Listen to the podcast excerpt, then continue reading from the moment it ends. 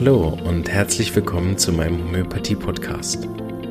Mein Name ist Marvin Zander und ich freue mich darauf, dir diese alternative Heilmethode näher bringen zu dürfen. Ich werde dir die Hintergründe und Grundlagen leicht verständlich erklären, von meinen Erfahrungen und Erkenntnissen berichten und dir ermöglichen, alle Bereiche dieser ganzheitlich wirkenden Therapie kennenzulernen. Ich freue mich, dass du dabei bist und wünsche dir viele Erkenntnisse bei der heutigen Episode.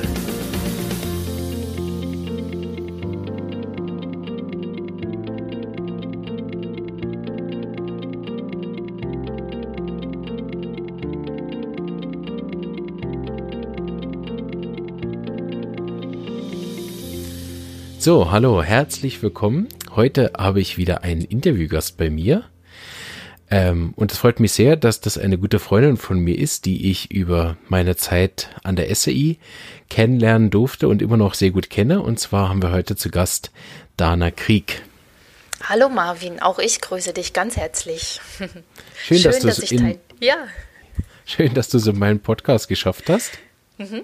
Von so weit weg vor allen Dingen.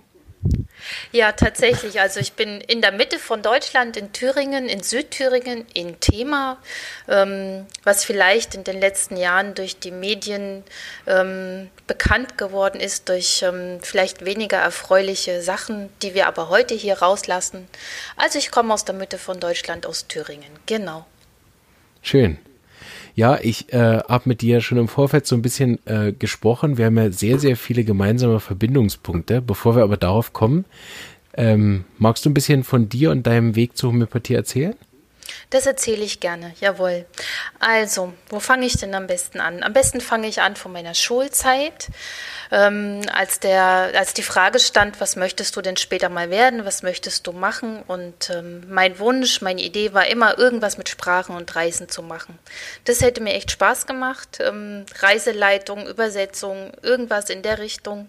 Die Welt fand ich schon immer sehr interessant, auch immer noch. Und jetzt war das so, dass ich als Kind der DDR die Möglichkeiten mit Reisen und Sprachen natürlich nicht ähm, so in dem Übermaß hatte. Mhm. So blieb mir ähm, einzig und allein noch die Möglichkeit, Außenhandelskaufmann zu lernen. Ähm, das war einerseits eine schöne Zeit, weil ich intensiv Englisch und Russisch hatte, Sprachen lernen konnte, verbessern konnte. Das, was nicht so schön war, es war Wirtschaftsenglisch und Wirtschaftsrussisch, mhm. wo ich doch viel mehr gerne über die Länder, die Kulturen, über die Menschen gelernt hätte.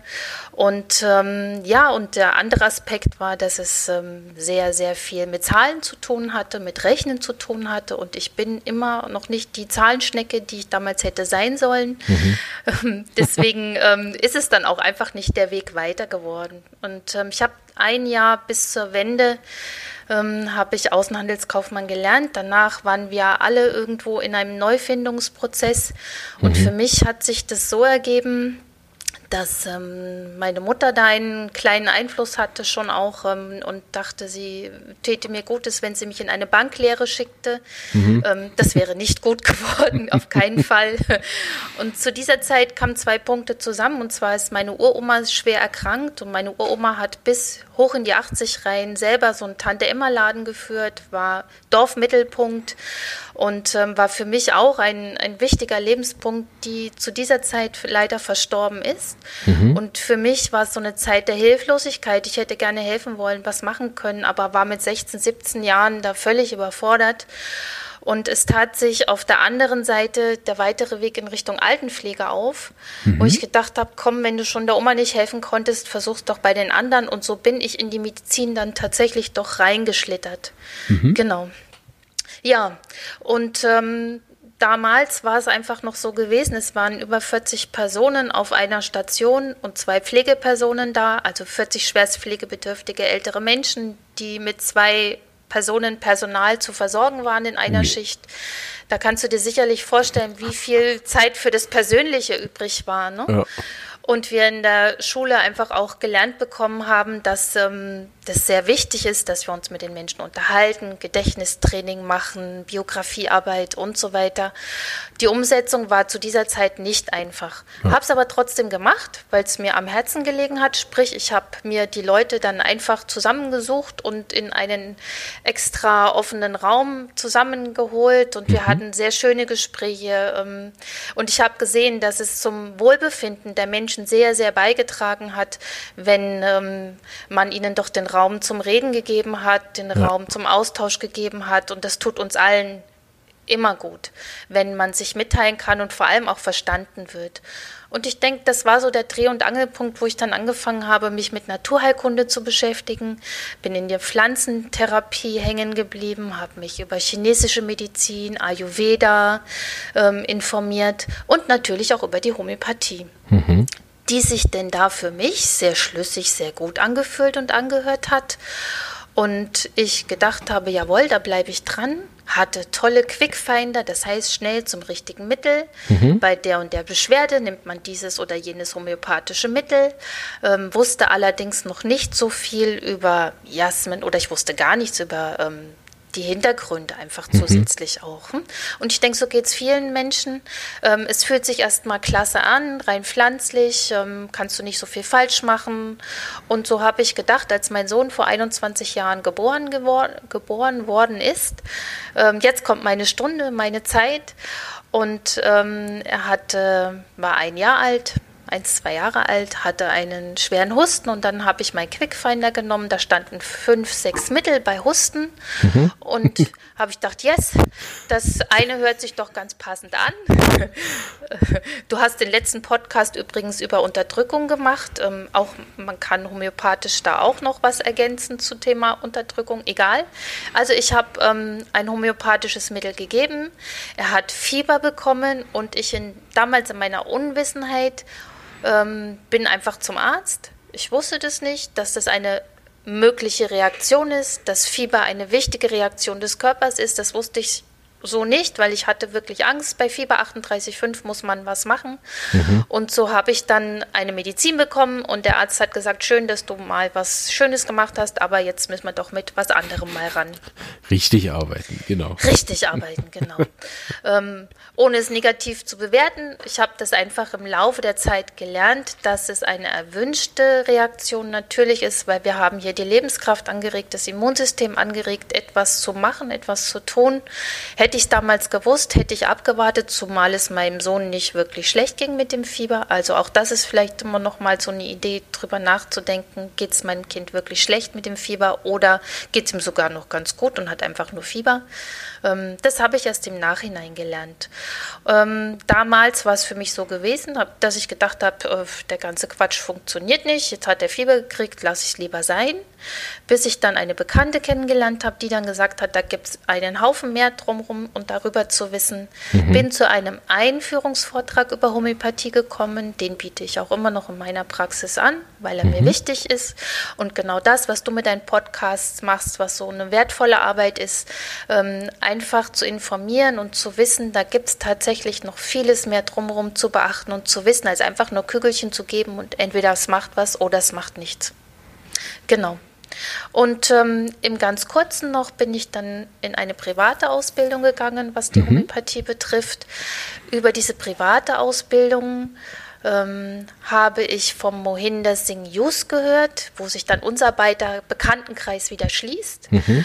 Ähm, ich bin, ich glaube, 2002 das erste Mal zu einem Seminar gekommen zum Mohinder Singh Yus. Ähm, und da hat sich für mich in diesem Seminar alles, jawohl, richtig angehört. Und ähm, ich habe davor und danach auch verschiedene andere Unterrichte besucht. Ähm, keines von denen hat mich persönlich so angesprochen wie der Unterricht von Mohina Singh Yus. Einfach weil hier eine gewisse Lebensphilosophie dazugekommen ist, mhm. die mich persönlich sehr angesprochen hat. Ich ja. denke, jeder findet seinen eigenen Weg in die Homöopathie. Für mich ist es dieser Weg gewesen, der sich auch immer noch bestmöglichst, äh, bestens auch anfühlt. Genau. Ja. Was kann ich denn noch berichten, Marvin? Nein, super.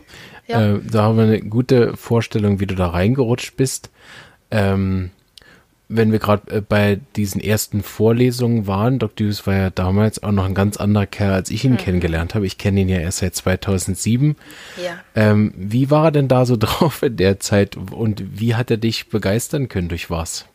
Ja, also wie, wie, wie kam er für mich als Mensch an? Für mich kam er als Mensch einfach an, dass er eine enorme Leidenschaft für die Homöopathie ja. hat. Und die hat er heute noch. Genau. Ähm, damals ist es, habe ich ihn erlebt als sehr, hm, sehr ja, energetisch, hört sich vielleicht jetzt zu spirituell an, aber für mich einfach sehr einfach sehr begeistert. Und ja. dieser Schwung der Begeisterung, diese Leidenschaft, dieses Feuer, was er damals hatte, ähm, ist da völlig auf mich übergesprungen und hat mich genauso mit angefacht wie so viele andere Menschen auch. Ähm, was ihn ausgemacht hat oder was mich besonders begeistert hat, er hat immer ein Gespür für die Menschen gehabt, die da gewesen sind, auch die zu diesen Live-Seminaren dann auch gekommen sind, ähm, zu Aha, diesen Live-Anamnesen. Das hat mich sehr beeindruckt, dass er ähm, ein Gefühl, ein Gespür hat für die Menschen und ähm, ein enormes Wissen natürlich auch. Und was ich immer toll fand, er hat immer ähm, den Zusammenhang zwischen den Problemen des Menschen und seinen körperlichen Beschwerden ähm, gesehen, verbunden. Ja. Und es war immer, also für mich auch immer wichtig zu sehen, hey, es ist nicht einfach ein Magenkrank, sondern ein Mensch hat einen Magen, der dann ja. reagiert. Das heißt, wenn ich viel Schlucke in mich reinfresse, ja, dann reagiert mein Magen, weil ich muss etwas verdauen, auf seelischer wie auf körperlicher Ebene. Und dass man dies homöopathisch sehr, sehr gut ansprechen kann, auf seelischer und körperlicher Ebene. Das hat mich sehr beeindruckt, auch in meiner eigenen Behandlung. Mhm. Super, ja. Ähm, ich fand auch immer speziell, ich habe keinen anderen äh, Lehrer zu der Zeit kennengelernt, der auch Live-Patienten dann wirklich so intensiv in den ganzen Schulungsunterricht mit einbezieht. Also ich habe ja auch eine kleine Ausbildung mhm. äh, so inoffiziell machen dürfen, äh, in Berlin damals noch bei meiner Homöopathin. Ja. Und da war es ja auch dann ohne sozusagen Live-Patient. Und ich fand das so beeindruckend, als ich dann in die Schweiz gekommen bin und sozusagen diesen, also auch aus meiner Sicht dann diesen Mut bewundert habe, ähm, sich auf die Bühne zu setzen, ja im Prinzip nicht zu wissen, was jetzt da groß auf ihn zukommt ähm, und dann ja vor so vielen Leuten mit jemandem zu arbeiten, der dann auch vor so vielen Leuten ist, also der sich dann auch nochmal anders verhält als jetzt im Sprechzimmer. Also ich finde das Setting äh, beeindruckend und dann auch äh, die, in Anführungsstrichen, die Performance, die ich ja dann noch gesehen habe äh, oder immer noch sehen darf, äh, die Performance, die er denn davon hat, dass er, dass er es trotzdem immer wieder schafft, die Patienten dann in diesen geschützten Raum zu nehmen, dass die dann auch wirklich über nahezu alles reden. Ne? Genau, genau. Und weißt du, was mich auch sehr beeindruckt hat, Marvin? Ich bin ja vorher ähm, in verschiedenen Schulen und auch bei anderen Lehrern gewesen. Und für mich war es so, dass ich die Homöopathie, das Lernen als sehr, sehr mühselig erfahren habe. Das heißt, man, man hat einen Patienten, man sammelt die Symptome und sucht die dann im Repertorium. Und das, was im Repertorium, also im homöopathischen Nachschlagewerk, am häufigsten vorgeschlagen wird oder vorkommt, das ist dann das passende Mittel. Es war für mich äußerst mühselig, das rauszufinden, das mhm. passende homöopathische Mittel. Und ähm, für mich war es doch sehr beeindruckend, auch beim ersten Seminar schon vom Dr. Hughes, als er die homöopathischen Arzneimittel vorgestellt hat, wie er das bildlich dargestellt hat. Also ich werde niemals vergessen, wie er zum Beispiel über das Mittel Bryonia referiert hat und uns dann gezeigt hat, wie ein Mensch reagiert, zum Beispiel bei einem Herzproblem der Bryonia als homöopathisches Mittel in dem Moment bräuchte. Mhm. Also diese, diese praktische, bildliche Darstellung mhm. ähm, hat sich für mich wirklich ähm, sehr, sehr ähm, als wertvoll erwiesen, weil dadurch habe ich mir natürlich die homöopathischen Mittel sehr schnell gemerkt. Und auch wenn ich hier einen Patienten in der Praxis habe, habe ich auch immer noch wie ein Déjà-vu, Mensch, das hat der Dr. Just doch damals gezeigt oder in den bestimmten Worten auch ausgedrückt. Mhm. Also das kann ich auch bis, bis heute sagen, ist mir so leicht in mein Gehirn auch gegangen. Also nicht nur die, die bildliche Darstellung von den einzelnen Arzneien, sondern auch grundlegend die bildliche Darstellung von den Miasmen, mhm. diesen vier Grundprägungen. Äh, äh, heute würde man wahrscheinlich sagen, so eine Art genetische Prädisposition. Mhm.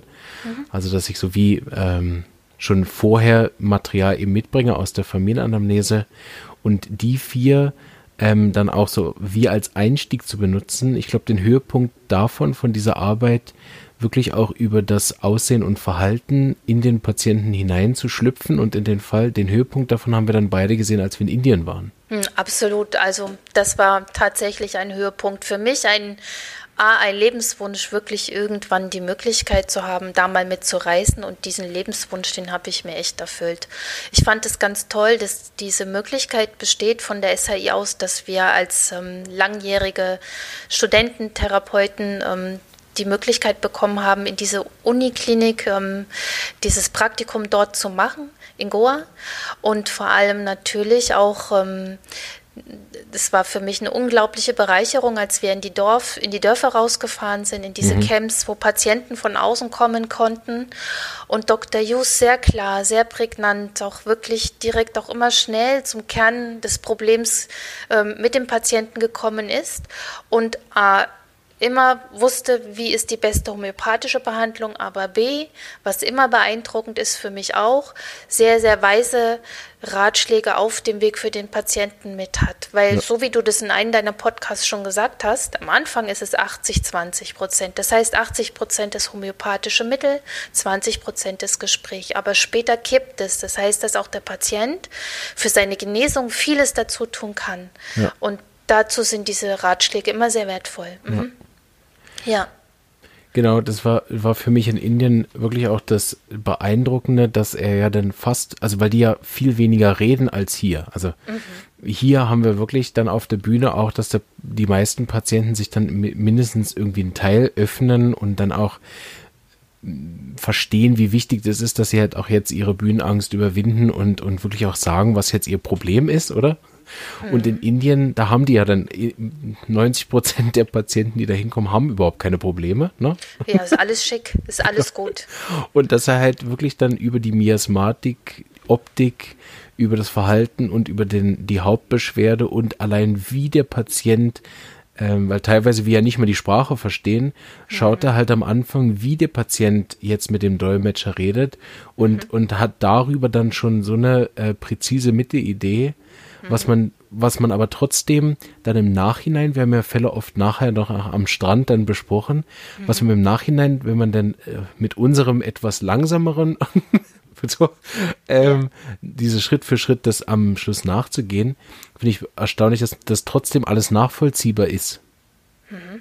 Also ich spreche da mit Stefan oft drüber, äh, mit dem ich ja in der Praxis zusammenarbeiten darf wenn wir dann so Fälle durchgehen, auch von ihm von der Supervision, dass selbst wenn man den Fall dann repertorisieren würde mit all dem, was er halt nicht explizit fragt, sondern was man dann äh, sieht oder miasmatisch einteilt, kommt man halt trotzdem auch sozusagen selbst mit Repertorium oft auf das Mittel, was Doc Deuce dann entscheidet. Das finde ich beeindruckend. Sehr beeindruckend, tatsächlich. Also auch das, auch wenn, wenn die Anamnese bei ihm vielleicht ähm, viel kürzer dauert als bei uns, ähm, kommt man letztendlich tatsächlich durch Nachlesen und Nachrepertorisieren auch immer wieder auf dasselbe Mittel, was er auch hätte ge äh, gegeben hätte oder gegeben hat. Ja. ja. weißt du, was auch sehr beeindruckend war und sehr, sehr interessant war, auch zu beobachten, wie ähm, die Behandlung von Menschen im Krankenhaus stattfindet, oder? Ja, das stimmt.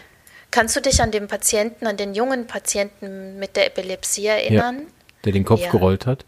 Ja, wirklich, ne? Der, ja. also der völlig ähm, völlig spastisch war und ähm, also einfach die Arme, Beine schon so fest und so verkrampft. Einfach für Laien wollen wir nicht so viel medizinisch reden. Also ein jemand, der sehr, ein junger Mann, junger Mann, wie alt wird er gewesen sein, ja, Marvin? Sieben oder so, ne? Sieben, ja. acht, neun, irgendwie so. Jawohl, ne? Und die Mutter war mit im Krankenhaus, weil in Indien ist es so, dass ähm, die persönliche Versorgung meistens über die Angehörigen ähm, stattfindet, also was Körperpflege angeht und so weiter. Die Mutter war mit dabei, war Tag und Nacht mit dabei und hat uns erzählt, ähm, dass der Junge seit, ähm, seit klein an ähm, wirklich diese Krämpfe hatte. Dürfen wir den Auslöser sagen, Marvin? Ist äh, egal lassen wir nebenbei stehen, oder? Genau, äh, spielt ja nicht so eine Rolle jetzt im Moment. Genau, oder? spielt jetzt nicht so die Rolle, genau, ist nebensächlich. Also hat einfach als kleines Kind schon diese Krämpfe und Anfälle bekommen. Ja. Und sie hat das jetzt über einige Jahre mit ihm begleitet. Ähm, und einfach gesagt, er reagiert kaum. Und das haben wir gesehen. Also wir konnten direkt am Krankenbett mitstehen und haben gesehen, dass dieser Junge ähm, so gut wie gar nicht reagiert hat. Er ja. hatte mehrere epileptische Anfälle Tag und Nacht, oder? Und ähm, Dr. Jus hat ein homöopathisches Mittel empfohlen und wir hatten das das, das Glück, dass wir nach zwei Tagen wieder zu diesem Patienten gehen konnten und so auch sehen konnten, wie, ist, wie hat die Behandlung angeschlagen. Und ähm, für mich war das ein Moment, der war so erstaunlich, weil vorher hat der Junge gar keine Reaktion groß gezeigt. Die Augen waren nach oben, hinten gerollt. Und als wir zu dem Patienten wiedergingen nach zwei, drei Tagen, ähm, war das tatsächlich so gewesen. Wir haben vor dem Bett gestanden und gesprochen und er hatte seine Augen von oben zu uns hin bewegt. Mhm. Also was ist Heilung? Das ist auch schon ein großer Schritt für mich in dem ja. Rahmen. Ja. Ja, wenn wir gerade dabei sind, ich glaube, in dem Jahr warst du nicht dabei. Mhm. Äh, ich war ja zwei, durfte ja zweimal mitgehen. Da hatten wir eine Dame mit schwersten Deformitäten in den Extremitäten, die musste reingetragen werden in das äh, Spital. Warst du da dabei bei ihr? Nein, nein. Ja? Und die hatte wirklich, also wirklich die Deformitäten, also die, die Hände und, und Füße waren eigentlich nicht zu benutzen. So, so schwer waren die Gelenke beschädigt.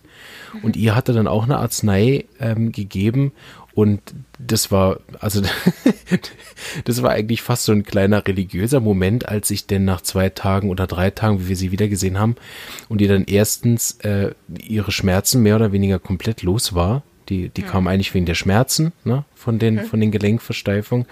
Aber die ist dann auch selber rausgelaufen. Also zwar natürlich mit Krücken und also auf den, auf den eigentlich kaum zu gebrauchenden äh, Gliedmaßen, aber das, das, äh, davon sieht man so viele Fälle dann, wenn man in Indien dabei war.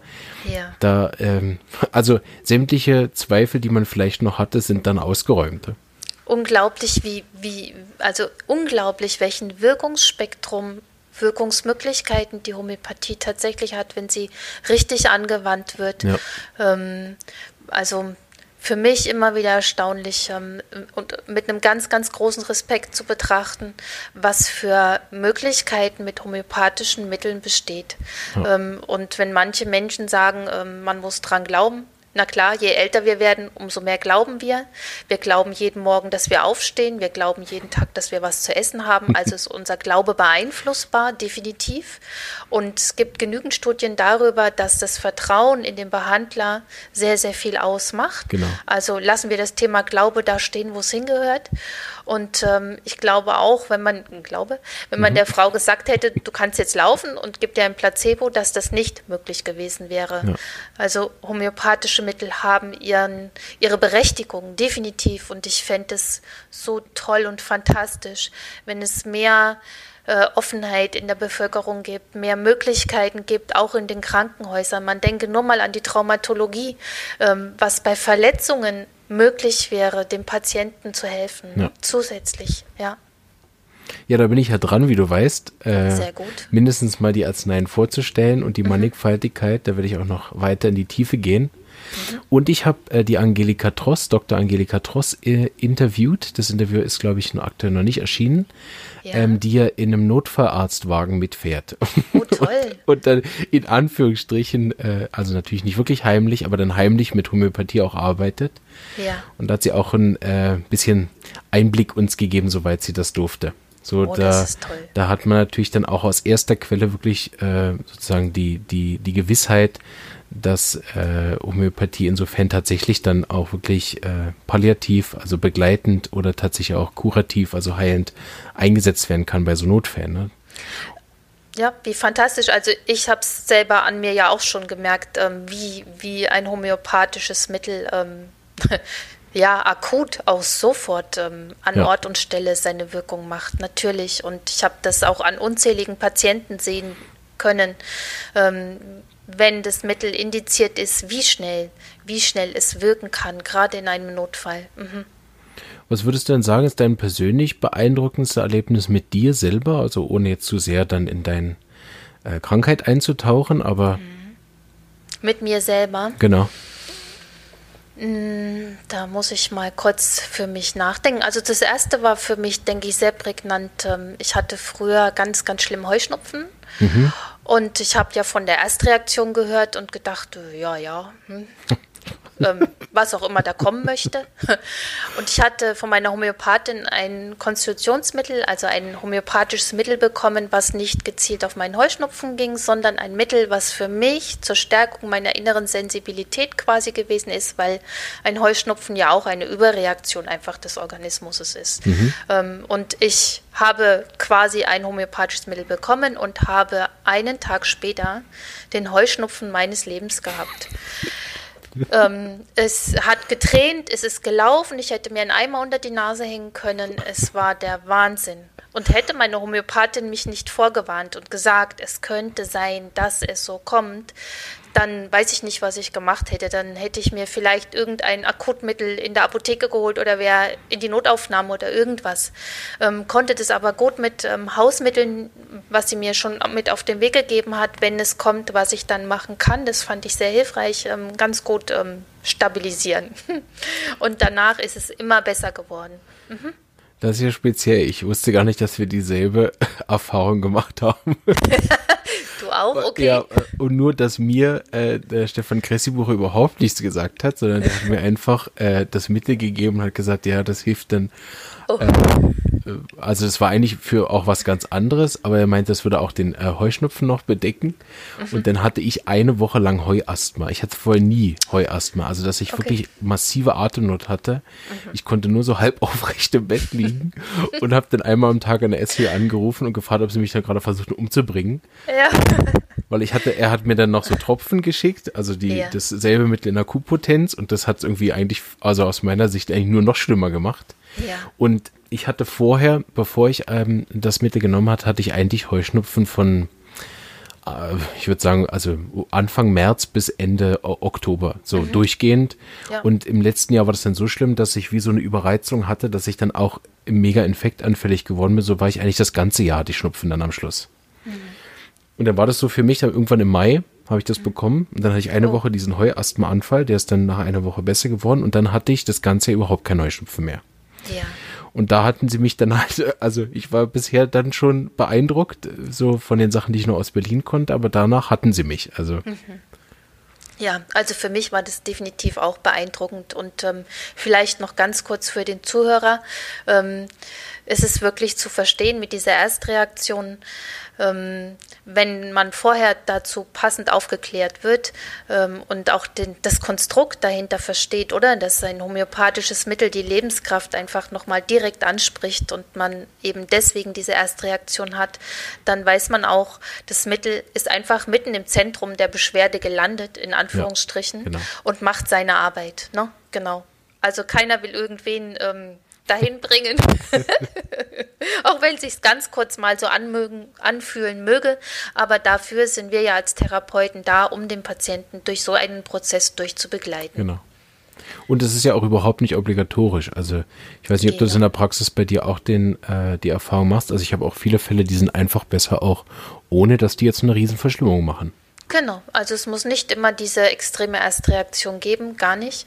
Ähm, das kann von, von ja, es können verschiedene Reaktionen kommen, aber auch das erkläre ich meinem Patienten, bevor ich ihm ein Mittel gebe. Genau.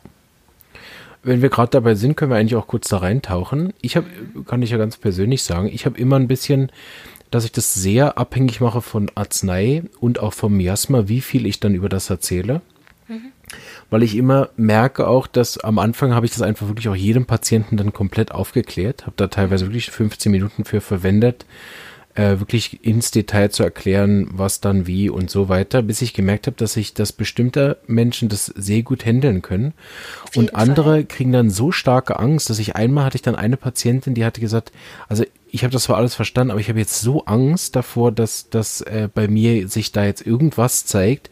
Ich kann es überhaupt nicht, könnte das jetzt gar nicht ertragen, dass ich mir jetzt nochmal eine andere Therapie suche. Mhm. Und ab da habe ich gemerkt, okay, ich kann das nicht mit jedem machen. So, mhm schiebe ich den Teil jetzt gern ganz nach hinten und schaue mir an, was ist das für ein, für ein Mensch vom, vom Arzneimittel her, verträgt der jetzt das, oder? Und wenn ja. ich halt eine Dame oder einen, Mann, einen Herrn habe, der jetzt ähm, sowieso schon kommt mit Panikattacken und Angstzuständen. Brauchst du, ja. Dann äh, halte ich schön den Mund und sage, wenn irgendwas ist, ich habe hier diese Notfallnummer, da bin ich äh, 365 Tage den ganzen Tag erreichbar. Bitte melden Sie sich, wenn irgendwas Ihnen komisch vorkommt, besprechen Sie es mit mir. Und äh, erkläre dann erst, wenn die, wenn die äh, Symptome eintreten, dass ich dann versuche, wirklich beruhigend und begleitend einzuwirken und nenne das bei mir eigentlich auch immer weniger Erstverschlimmerung, sondern immer Heilreaktion. Mhm. Genau, Erstreaktion und Heilreaktion, so nenne ich das auch. Genau, eine erste Reaktion könnte sein, das. Und ich habe natürlich auch dieselbe Erfahrung gemacht, Marvin. Ähm, Menschen, die sehr, sehr ängstlich sind, ähm, begleite ich engmaschig. Das heißt auch, dass ich dann zum Beispiel auch anbiete, lass uns dann morgen nochmal telefonieren, wie es dir geht. Und ähm, sodass ja. auch einfach diese Sicherheit und der Rückhalt da ist, den ich auch bieten kann. Und es gibt Menschen, die wollen das gerne auch vom Verstand verstehen. Ja, genau. Und dann erkläre ich das natürlich auch ein bisschen ausführlicher. Hm? Aber je sensibler jemand ist, umso sensibler sind wir natürlich auch im Umgang mit dem Patienten. Mhm. Ja, das Ähnlichkeitsgesetz, gell? Genau. Da habe ich, das, die fehlt im Moment noch, die mache ich demnächst. Ah, das ist sehr gut. Mhm. Ähm, ich ja. möchte noch auf eine andere Sache zu sprechen kommen. Ist eigentlich auch eine, eigentlich eher eine lustigere Geschichte, weil ich ja gern so ein bisschen verplant bin. Mhm. Ich bin nämlich nicht so interessiert an Autoren. Das interessiert mich immer herzlich wenig. Ich lese die Bücher gern, finde die auch ja. immer toll. Ja. Aber wenn mich dann irgendjemand fragt, du, wer hat eigentlich dieses Buch geschrieben, dann sitze ich immer da und denke, ja, es gibt auch wenig Sachen, die mich weniger interessieren als das. so, ey, wir hatten ja letztens das Intensivseminar äh, zum Psychiatrie. Warst du mhm. dabei bei Herr He? Ja, war ich, ne? mit, äh, war ich da. Mhm. Seit, seit irgendwie drei Jahren äh, äh, nerv ich meine Studenten mit diesem Buch. Ja. So, also dass ich immer wieder sage, ich habe das im Buch gefunden, Jugendliche in der Psychiatrie, ganz ein tolles Homöopathiebuch, bitte unbedingt lesen, kurzer Teil vorne drin, tolle Materia Medica hinten drin, unbedingt lesen. so, aber ich wusste nicht, von wem das ist. Ne? Okay. Und äh, ähm, äh, bin dann nach dem Seminar, nee, auf dem Seminar hin sind wir dann gefahren. Und dann lag sein Buch eben aus von der Homöosana, was ich dann mhm. daheim habe. Und da habe ich erst gecheckt, dass ich seit drei Jahren sozusagen äh, den, äh, den Autor empfehle, der jetzt bei uns an die Schule kommt und das selber wieder mal gar nicht wusste. Und so ein bisschen ähnlich ist das eben mit deinem Buch, was du veröffentlicht hast, dass ich also äh, das ist ja, ich weiß nicht, 2007 oder so rausgekommen, also genau, genau. wo ich angefangen habe. So habe ja. ich das auch relativ schnell gelesen und dann auch verbreitet. Habe dann in Berlin meiner Homöopathin Bescheid gesagt, dass da dieses Buch gibt. Keine Ahnung, ob sie das je dann gemacht habe, aber habe viel Werbung gemacht. Mhm. Und du warst ja dann auch immer schon auf den Intensivseminaren. No. Aber es hat wirklich äh, geschlagen, also drei Jahre gebraucht, bis ich das gecheckt habe, dass du dieses Buch geschrieben hast. Ja. Äh, weil dann irgendwann meine damalige Freundin gesagt hat, du, du weißt aber schon, von wem das ist, gell? Ich so, nö. Ja, das ist von der Dana. Wie, welche Dana? Ja, die zum Wer Intensiv. Ah, die Dana! und ich hatte seit wieder nicht geschnallt und äh, ja, das ist so ein. Ja. Deshalb eigentlich eine ganz lustige Geschichte, dass ich äh, auch da wieder jemanden gesagt habe, hier, das Buch musst du unbedingt lesen und dann mit dem Autor immer wieder am Mittag zum Mittagstisch saß und wieder mal keine Ahnung hatte, wer da wer ist. Stefan rauft also, sich immer die wenigen Haare, die er noch hat. Ja. Also mir geht es tatsächlich so, wenn ich ein Buch von jemandem lese und ich fand es sehr gut, dann schaue ich schon, wer ist der Autor und schaue auch, was hat er noch geschrieben. Und dadurch sind einfach die Namen in meinem Kopf hängen geblieben, wie Bruce Lipton, Joe Dispenza, Joseph Murphy, Paulo Coelho, ähm, wer auch immer. Also ja, wenn ich einmal was von jemandem gut gefunden habe, dann schaue ich, wer hat es geschrieben und schaue, was ist von demjenigen noch auf dem Markt, was ist noch zu lesen und gucke, ob mich das interessiert. Mhm. Ja, da bin ich. Ich bin auch besser geworden, aber nicht viel. Macht ja nichts. Hauptsache, du hast ähm, die wichtigen und guten Sachen gelesen, äh, verstanden und ähm, für gut befunden und weitergereicht. Ja. Ja, genau. Ja, willst, willst du kurz was über dein tolles Buch erzählen? Ich finde es, also immer noch eins der einzigen Bücher zu dem Thema für Kinder. Ja, ja, ich erzähle dir euch ganz kurz was darüber. Genau. Also wie bin ich dazu überhaupt gekommen zu dem Buch? Ähm, als meine Tochter 2000 Nur kurz da, ne? Das Buch heißt Wie Herr Lebenskraft gerettet wurde. Korrekt. Und ist ein, ein Kinderbuch, um Kindern äh, sozusagen näher zu bringen, wie das alles funktioniert mit der Homöopathie. Korrekt, genau. Das war so der Gedanke einfach. Wie erkläre ich einem Kind, ähm, was ein homöopathisches Mittel macht oder wie Homöopathie im Körper einfach funktioniert. Das ist so der Grundsatz ähm, von der Geschichte. Mhm. Und als meine Tochter 2002 geboren ist ähm, und ähm, zwei Jahre alt war, wir auch in äh, homöopathische Behandlung sind, ähm, und von da an quasi in homöopathische Behandlung gegangen sind und meine Tochter ein sehr, ein sehr tolles Kind ist, wie jede Mutter von ihren Kindern behaupten würde. ähm, sehr schlau, sehr intelligent, sehr interessiert und alles austesten und ausprobieren. Und meine Tochter war damals ähm, an Kaugummis interessiert und ähm, wollte Pfefferminzkaugummi kauen und hatte von der Homöopathin aber ein homöopathisches Mittel bekommen. Und ich habe versucht, ihr zu erklären, dass das jetzt ungünstig ist, wenn sie dieses Pfefferminzkaugummi kaut, nachdem sie das homöopathische Mittel genommen hat. Einfach weil wir von der Homöopathie her ja ja wissen, dass manche Sachen ähm, antidotiert, sprich, ähm, dass die Wirkung eines Mittels beeinflusst werden kann von bestimmten Substanzen, wie zum Beispiel diese Pfefferminze. Mhm. Also habe ich überlegt, wie erkläre ich ihr denn das, dass es ungünstig ist? Und so ist mir der Herr Lebenskraft eingefallen. Der Herr mhm. Lebenskraft, der in ihr drinne wohnt, der für Ordnung sorgt, der alles ähm, ähm, für alles äh, sich kümmert, dass sie gesund bleibt, alle Sachen, die nicht rei reingehören, äh, wieder rausgeschmissen werden ähm, und dass halt diese Pfefferminze die Arbeit von dem Herrn Lebenskraft gerade jetzt, wo er eine Stärkung gekriegt hat, ähm, behindern könnte. Mhm. Und diese Geschichte von dem Herrn Lebenskraft hat sich bei ihr so verinnerlicht, dass wenn sie auf Toilette gewesen ist, mich dann immer gerufen hat, Mama, mein Herr Lebenskraft hat mir gerade wieder was rausgeschmissen. ähm, also der war allgegenwärtig dann da und dann habe ich für mich gedacht, oh, das schreibe ich vielleicht mal auf als mhm. Geschichte. und vielleicht. Die Szene ähm, ist doch sogar ein Buch, oder? Die ist tatsächlich auch, also äh, zumindest äh, Toilette ist genau. Äh, genau. ist auch im Buch drin, ja. jawohl. Und ähm, so dass ich überlegt habe, ich mache das als Geschichte, als mhm. äh, Buch. Ähm, habe das damals meiner Homöopathin gegeben, die gesagt hat, hm, warte mal noch ein bisschen damit. Ähm, habe es auf Seite gelegt, weil ich gedacht habe, oh, vielleicht ist es doch nicht so das Richtige. Habe das nach einem Jahr tatsächlich, habe das ein Jahr liegen lassen ähm, und dann habe ich das einer Freundin vorgelesen und die sagt, oh wow, wo gibt es denn das zu kaufen? Ähm, hiermit Grüße an Sandra Frank, oh, ähm, ja. Kollegin, genau, die dann gesagt hat, das ist ja super. Und ich habe ihr gesagt, das ist nur in meinem Kopf. Und dann hat sie gesagt, komm, lass uns das als Buch machen. Und wir testen das an Kindern. Das haben wir gemacht. Also ich habe hier in der Nachbarschaft die Geschichte rumgereicht, äh, in verschiedenen Alter, die Kinder, die da gewesen sind. Also mit vier Jahren, mit drei Jahren, mit sechs Jahren. Und auch Sandra hatte Bekannte ähm, die Geschichte gegeben zum Lesen. Und tatsächlich konnten konnten die Kinder eins zu eins die Geschichte wiedergeben. Heißt für mich, hey, super verstanden, angekommen, mhm. wie es gemeint gewesen ist. Ja. Und ähm, du weißt, Zufall und Schicksal und so mhm. weiter. Ich habe dann meine Geschichte genommen ähm, zu einem Seminar vom Dr. Jost. Damals gab es noch keine Bilder und sonst irgendwas und habe das Dr. Jost gegeben ähm, mit der Bitte, er möge doch mal das kurz lesen und mir sein Feedback dazu geben. Und äh, er kam am nächsten Tag und hat gesagt, wow, super, bring das als Buch raus. So, und dann stand sie für mich die Frage, wie mache ich das jetzt als Buch? Mhm. Und abgekürzt erzählt, in einem Homöopathie-Verlag vom Peter Erl stand ganz klein gedruckt unten drin, wir suchen Autoren. Und dann habe ich gedacht, naja, Autor bin ich ja jetzt nicht gerade, aber ich habe eine Geschichte. Und habe dort einfach angerufen und der war völlig begeistert, hat mich das auch gleich vorlesen lassen, war total begeistert und hat gesagt, Frau Krieg, das machen wir, das bringen wir als Buch.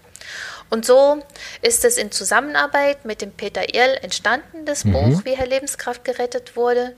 Die Bilder hätte ich gerne in Aquarell zeichnen lassen wollen. Das ist mir nicht ganz so selber ähm, gegeben mhm. mit dem Malen. Ähm, hat sich leider nicht ergeben, sodass ich dann in Zusammenarbeit mit der Yvonne Heinrich im Verlag dann ähm, die Bilder erstellt habe. Also ich habe meine Ideen reingegeben, meine Skizzen und die Frau Heinrich, die Mediengestalterin dort, hat es dann umgesetzt in die Bilder, die jetzt auch immer noch im Buch zu sehen mhm. sind. Und parallel dazu, ähm, was schon viel eher entstanden ist, dann war das Hörbuch. Mhm. Und zwar hatte meine Freundin, die Sandra Frank und Kollegin, ähm, einen guten Bekannten, der dann seinen zwei Söhnen das vorgelesen hat und mich dann angerufen hat und gesagt hat, hey, was hältst du davon, wenn wir dazu ein Hörbuch machen? Und so bin ich tatsächlich ähm, in ein, ein Tonstudio gekommen ähm, vom Peter Beck und der hat dann einfach in Kleinarbeit mit mir zusammen und meinem Sohn ähm, und auch der Sandra Frank dann dieses Hörbuch dazu aufgenommen. Sprich, wenn man das noch nicht lesen kann, lesen mag, kann man sich das Hörbuch reinmachen und dann wird die Geschichte quasi vorgelesen. Ach, super. Und dann tatsächlich ja. als Hörspiel, gell? wenn der Sohn mit dabei war. Absolut, also als Hörspiel ja. nicht. Mein Sohn hat die Einleitung quasi ah, okay. gesprochen mhm. und für mich ja total süß, weil schau mal, das ist 2006, 2007 mhm. entstanden und mein Sohn ist jetzt 21 Jahre alt. Genau. Ich höre ihn noch von damals mit ja. seiner Kinderstimme und das ist einfach eine, für mich auch noch eine schöne Erinnerung. Ja, absolut, ja. Ja.